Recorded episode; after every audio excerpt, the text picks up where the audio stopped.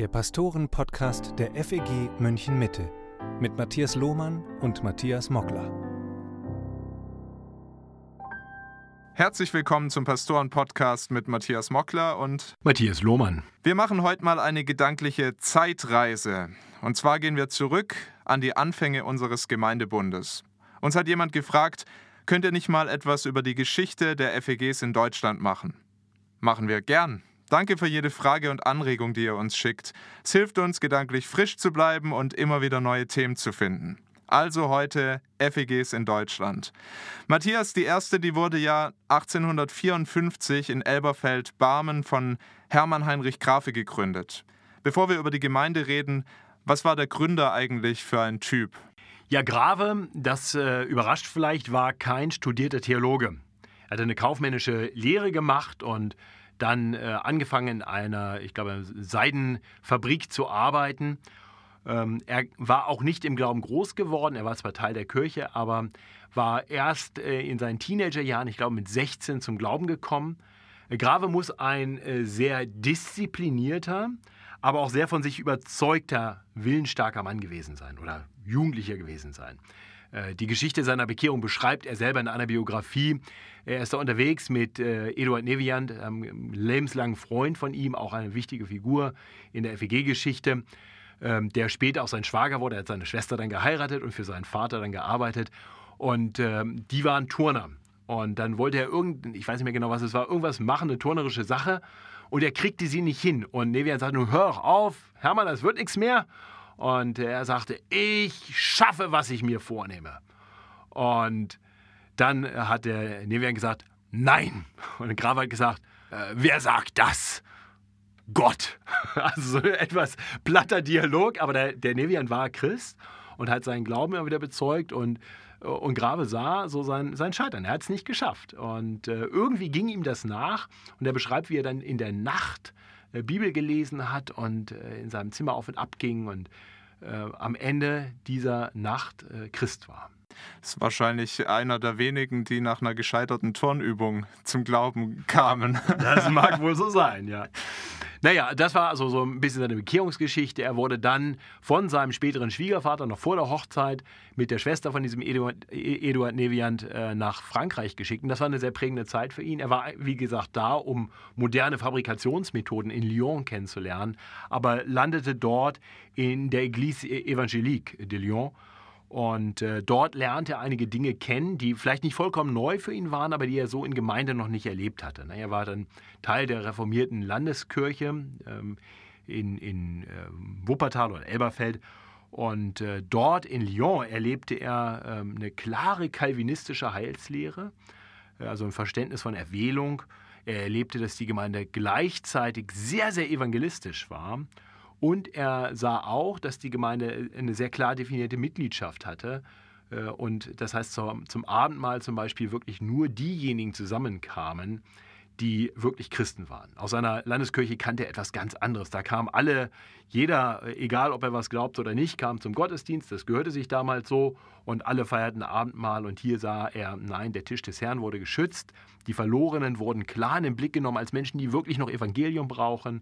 Äh, und das Ganze aus einem Verständnis wirklich der Souveränität, der Größe Gottes und dass die Gnade Gottes, die Menschen brauchen, letztendlich von Gott freigegeben wird und wir Zeugen sein dürfen. Und ich denke, das hat ihn geprägt. Diese theologischen Positionen wurden ihm sehr wichtig äh, und ähm, und dann sehen wir auch, Grave war jemand, der sich kirchlich engagiert hat. Er war in seiner äh, Landeskirche, in der reformierten Landeskirche dann auch als Diakon aktiv und äh, gleichzeitig auch da wieder sehr willensstark, äh, als Einzelner in der Kirche aufgestanden, gesagt, ich mache nicht mehr mit beim Abendmahl. Diese Mischung zwischen Christen und Nichtchristen, das ist das Mahl des Herrn, das ist unheilig, wie wir das hier feiern, ich kann daran nicht mehr teilnehmen, hat das öffentlich bekannt gemacht, äh, ist weiter in die Gottesdienste gegangen, aber sah das als schwierig an. Und dann hat die Kirche die, ähm, die Kirchensteuer eingeführt. Und äh, da ist er dann aus der Kirche ausgetreten, hat einen Brief geschrieben, ein Akt des Gewissens hat er das überschrieben und gesagt, also ich kann hier nicht mehr Teil dieser Gemeinde sein, weil das eine unevangelische Zwangsabgabe ist. Und wiederum, wir sehen also ein sehr willensstarker Mann, äh, durchsetzungsstark, äh, klare Prinzipien und das zeigt sich sonst auch in seinem weiteren Leben. Er war dann jemand, der als, wie gesagt, als jemand, der einen säkularen Beruf hatte, jemand, der sehr früh aufstand, intensiv die Bibel studierte, auch, ich glaube, auch die Sprachen, Griechisch, Hebräisch intensiv studierte. Also wirklich ein Mann, der tief gegründet war in Gottes Wort, ähm, aber der auch mit beiden Beinen im Leben stand. Jetzt kennen wir den FEG-Gründer schon ein bisschen besser. Die erste FEG, die hat er ja gegründet in einer Zeit, in der es schon verschiedene Gemeindeangebote gab. Es gab die evangelischen Landeskirchen, es gab aber zum Beispiel auch schon Baptistengemeinden und die Brüderbewegung. Warum konnte sich Grafe denn nicht einfach einer bestehenden Gemeinde anschließen? Ja, das äh, ist eine gute Frage. Tatsächlich ist aber so, dass die äh, Freikirchen in Deutschland bis in die späten 1840er Jahre hinein eigentlich verboten waren. Die erste deutsche Baptistengemeinde war 1834 in Hamburg gegründet worden von, äh, von Onken, Johann Gerd Onken. Ähm, der war dafür mehrfach inhaftiert. Äh, es war also keine ganz so einfache Geschichte. Und äh, als Grave also seinen Konflikt mit der Landeskirche immer mehr hat und dann austrat, äh, tat er sich zusammen mit einem Freund von Onken, Julius Köbner, eigentlich aus Dänemark stammend, ähm, der ähm, erst Onken unterstützt hat in Hamburg und der dann in andere Städte reiste, um dort auch Gemeinden zu gründen, Baptistengemeinden zu gründen. Und so kam er auch nach Elberfeld-Barmen, sehr erweckte Gegend, in der Hoffnung, dort vielleicht eine Gemeinde, anfänglich glaube ich sogar eine Untergrundgemeinde gründen zu können, hat er dann aber noch nicht gemacht. Er war noch am, am Aussondieren und unter anderem war dort auch ein Mann namens Brockhaus, Karl Brockhaus. Äh, ich denke auch vielen, die sich ein bisschen in der Kirchengeschichte auskennen oder auch schon mal einen Duden gelesen haben oder so, bekannt. Ähm, und diese drei taten sich zusammen anfänglich in einer Laienbewegung, sie nannten das den Evangelischen Brüderverein, mit zwei wesentlichen Zielen. Zum einen sich gegenseitig im Glauben zu ermutigen und zum anderen äh, auch evangelistisch miteinander tätig zu sein. Und dann entstand daraus, das war 1850, dann entstand daraus die Brüdergemeinde. Brockhaus wurde sehr ermutigt von Nelson Darby, der häufig dann in die Region kam, äh, eine Brüdergemeinde zu gründen. Das tat er. Äh, da merkten Köbner und Grave sehr schnell, da können sie nicht Teil sein dieser Bewegung. Sie fanden das schwierig, äh, wie sich diese Gemeinde konstituiert hatte. Auch ähm, das entsprach nicht ihren Vorstellungen von Gemeinde. Und dann äh, hat Köbner eine Baptistengemeinde gegründet und Grave wollte dort eintreten. Also er wollte sich tatsächlich einer dieser Gemeinden anschließen. Das scheiterte aber an, an zwei Punkten. Zum einen an der Frage der Taufe. Die Baptisten sagten, du musst glaubensgetauft sein, um Mitglied der Gemeinde sein zu können. Grave erkannte inzwischen die Glaubenstaufe auch als die biblisch richtige Taufe an. Er selber war als Kind getauft in der reformierten Landeskirche und sah seine Taufe als irregulär an. Sollte nicht so sein. Aber er sagte, deshalb ist sie noch lange nicht illegitim, das heißt keine Taufe. Und so sagt er, wenngleich er äh, zumindest dann später seine Kinder nicht mehr taufen ließ, ähm, sagt er, die, die getauft sind als Kinder, so wie er selbst, die sollten auf Grundlage dieser Taufe Mitglied der Baptistengemeinde werden können. Köbner war noch nicht entschieden, ob er das so akzeptieren könnte oder nicht. Und dann kam es zu einem großen Streit. Ähm, Grave hatte einen Mann schon einige Jahre vor ausgesandt äh, in die Schweiz, wo er Kontakte pflegte zu evangelischen Freikirchen, Eglise Evangelique in Genf zum Beispiel, und hatte dort einen Mann hingeschickt, von dem er hoffte, dass er vielleicht irgendwann auch eine Freikirche in Deutschland gründen könnte. Und ohne sein Wissen hatte Köbner den zurückgeholt und in seiner Baptistengemeinde aufgenommen, ihn getauft. Ähm, und äh, das führte zu einem Riesenstreit. Grave fühlte sich hintergangen und dann hat Köbner gesagt, na dann nehmen wir dich hier schon mal gar nicht auf. So, und dann blieb ihm eigentlich auch nichts anderes über, als eine eigene Gemeinde zu gründen, äh, in der er dann auch selber Mitglied sein konnte mit seiner äh, Taufüberzeugung. Und so entstand dann im, glaube November 1854 die erste FEG in Deutschland, äh, die FEG Elberfeld-Barmen oder in Wuppertal halt. Also kann man sagen, der Konflikt, das waren eigentlich eben, wie du sagst, zwei Themen. Das eine die Tauffrage und das andere dann das Persönliche, die Auseinandersetzung mit dem Köbner, wo er sich hintergangen gefühlt hat. Und dann ist die erste FEG also aus einem Konflikt heraus entstanden, aus der Not heraus, weil Grafe keine Gemeinde für sich gefunden hat. Das ist ja nicht ganz unproblematisch. Jesus betet in Johannes 17 um die Einheit der Gemeinde und wir sehen dann ja nicht nur bei Grafe, sondern im Lauf der Reformation und, und der Geschichte, dass die Gemeinde immer weiter zersplittert in immer neue Gemeindegründungen und das passiert ja bis heute. Wie wichtig war Grafe denn die Einheit? Ja, das mag jetzt überraschen. Also du hast natürlich völlig recht. Die Bibel ruft Christen zur Einheit auf. Und das war Grave ein ganz hohes Gut.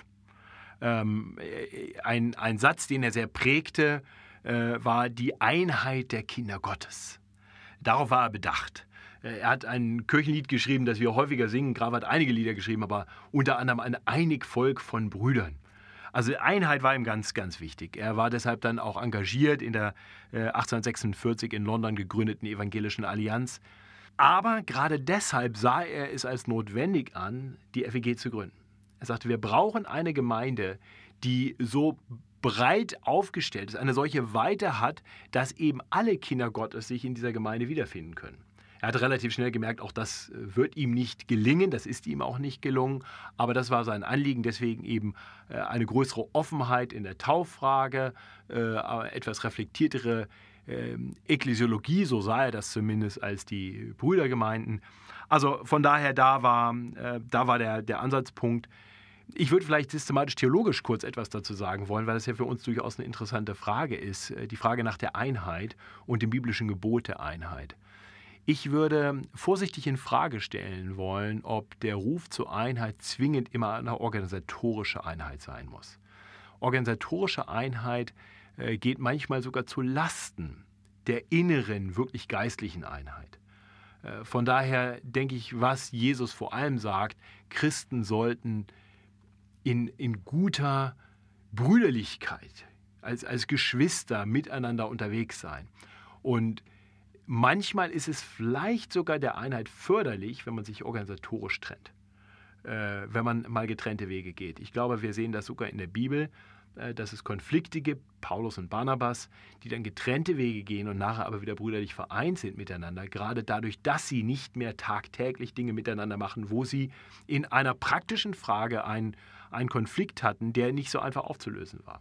Das heißt nicht, dass wir nicht um die auch organisatorische Einheit ringen dürfen oder vielleicht auch sollten, aber ich würde nicht sagen, dass das biblische Gebot zwingend immer organisatorisch umzusetzen ist.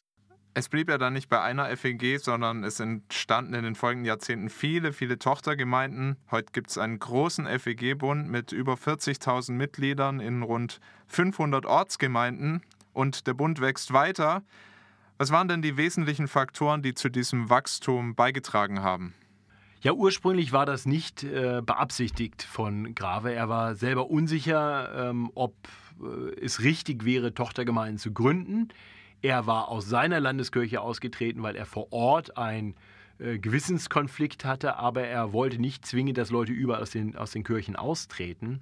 Er, er sah aber das Abendmahlproblem und deswegen war er bereit ähm, zu unterstützen, dass sich so Abendmahlsgemeinschaften bildeten.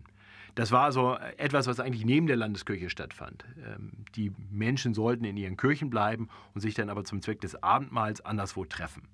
Und äh, das ja, war der Weg. Ähm, und dann kam es aber so, dass die Menschen eben doch mehr und mehr wirklich in diesen Abendmahlsgemeinschaften auch wirklich ihre, ihre gemeindliche Heimat fanden. Und deswegen wurde dann 1874 der Bund FEG gegründet. Also immerhin 20 Jahre nach der ersten FEG entstand dieser Bund wo sich dann 22 solche Abendmahlsgesellschaften zusammentaten und den Bund gründeten. Das ging dann weiter und äh, dann, denke ich, lässt sich das Wachstum festmachen, vielleicht an, an einigen wenigen Punkten. Äh, zum einen sicherlich, dass je liberaler die Landeskirchen wurden, mehr und mehr Menschen in Freikirchen hinein flüchteten. Das ist also keine, ich würde mal sagen, letztendlich keine erwünschte Entwicklung, äh, sondern ähm, man sah die Notwendigkeit, solchen Christenmenschen wirklich dann auch eine geistliche Heimat zu geben. Ähm, und zum anderen waren die FEGs von Anfang an, und das war wieder Grave, was er aus Lyon mitgebracht hatte, sehr evangelistisch, missionarisch ausgerichtet. Ähm, das heißt, sie strebten wirklich an, Menschen mit dem Evangelium zu erreichen. Und so wurden äh, immer wieder auch Bekehrungen erlebt und äh, das hilft natürlich dann auch äh, für Gemeinden zu wachsen. Und ich denke, so sollte das bis heute sein ich denke, so leben wir das auch, dass wir sagen, wir wollen zum einen ein Hafen sein für Christen, die anderswo nicht mehr das finden, was ihnen wirklich wichtig ist und hilft, im Glauben stabil zu sein und weiter zu wachsen.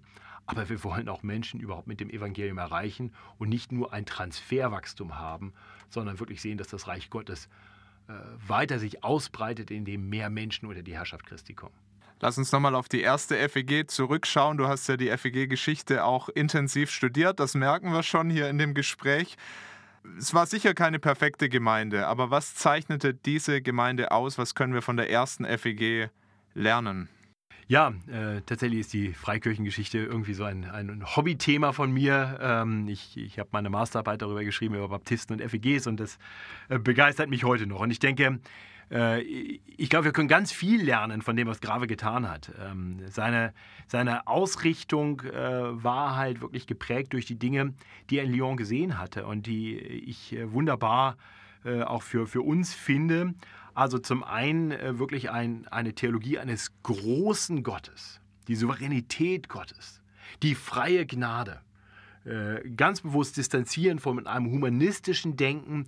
Der Mensch trifft Entscheidungen, der Mensch macht alles und Gott steht am Rande und schaut zu und belohnt den Mensch, der die richtige Entscheidung trifft. Nein, Gott ist der allmächtige, gnädige Gott, der jeden rettet, den er will.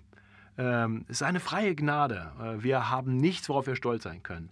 Wir haben einen Gott, den wir loben und preisen sollten für unsere Erlösung. Das war ihm ganz wichtig. Ähm, das kam auch zum Ausdruck in einem Glaubensbekenntnis, was er formulierte. Äh, das ist heute für manche überraschend, dass es im, in, den, in, der ersten FEG und auch in den Anfängen des Bundes ein Glaubensbekenntnis gab. Nicht sehr detailliert, bewusst so diese Weite auch lebend, aber schon auch in bestimmten Punkten sehr klar, gerade die Theologie des großen Gottes, der Souveränität Gottes, der reformierten Heilslehre. Äh, zum anderen die evangelistische Gesinnung. Das war äh, wesentlich und äh, ich denke, das ist etwas, was ähm, sehr prägend war und was auch wir heute weiterleben sollten. Dieses ähm, ja, nicht unterstellen, dass Menschen, weil sie sich Christen nennen, Christen sind. Damals war das ja noch mehr der Fall. Da war quasi jeder erst einmal auf dem Papier Christ. Und Grave sagte, das ist mir völlig egal, was auf dem Papier steht. Es geht mir um die Herzen der Menschen. Es geht mir um den wahren Glauben. Äh, also immer wieder darauf bedacht zu sein. Und dann lebte die Gemeinde in guter, enger Gemeinschaft. Und das spielte auch eine große Rolle in den ersten FEGs. So dieses wirklich sagen, wir sind ein Einigvolk von Brüdern, wir sind eine Gemeinschaft, die füreinander da ist, ähm, das füreinander sorgen, aber auch Jüngerschaft, einander weiterbringen im Glauben und auch einander mal zur Rechenschaft zu ziehen äh, und ähm, eben auch klar anzusprechen, wo Dinge falsch sind. Das hat Grave sehr klar gelebt, haben wir schon gesehen, ein Akt des Gewissens, sehr klare Ansprache. Und das hat sicher die Gemeinde geprägt. Und ich denke, das ist gut und richtig und äh, sollte etwas sein, was auch heute weiter nachwirken darf. Mit über 150 Jahren Abstand gibt es vielleicht auch Dinge, die man kritisch sehen kann, was nicht so gut gelaufen ist, wovon wir auch lernen könnten. Ja, vielleicht. Ähm, sicher, der Konflikt mit Köbner war jetzt kein Ruhmesblatt von beiden Seiten, aber die Dokumentation dazu ist äh, auch nicht ausreichend genug, damit wir jetzt wirklich ein, ein Urteil darüber fällen könnten. Äh, ich kenne es primär aus der Sicht Graves und von Grave Biografen. Und äh, da, da, sieht der Köbner dann böser aus als der Grave. Ich, ich maß mir nicht an, da wirklich eine Meinung zu, zu haben. Ich denke, vieles, vieles wurde sehr gut gemacht in den Anfängen. Ähm, es wurden bedachte Schritte gegangen. Ähm, es, es, wurde gut durchdacht, wie Gemeinde nach der Bibel aussehen sollte. Ähm, es wurde eine Weite gelebt, aber auch eine Klarheit. Ähm, und vielleicht sind das Dinge, die ich in den letzten 150 Jahren ähm, mir gewünscht hätte, dass sie nicht verloren gehen. In den 1920er oder 30er Jahren ist irgendwann das Glaubensbekenntnis aus dem Bund verschwunden. Äh, so dass heute noch viele behaupten, das hätte es nie gegeben in FEGs. Und da ist, denke ich, ganz, ganz viel verloren gegangen, weil ich denke, dass gerade hier diese, diese große Vielfalt, die du immer mehr hast, der Bund wird immer bunter, weil du eben keine, weil du äh, kein gemeinsames Bekenntnis mehr hast. Nichts mehr, wo du sagst, das ist unsere gemeinsame Grundlage.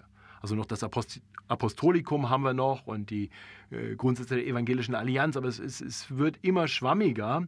Und ähm, da geht manches verloren, weil du dann eine organisatorische Einheit lebst, äh, ohne wirkliche innere geistliche Einheit. Da hätte ich mir gewünscht, dass in der Geschichte der FEGs manches anders gelaufen wäre.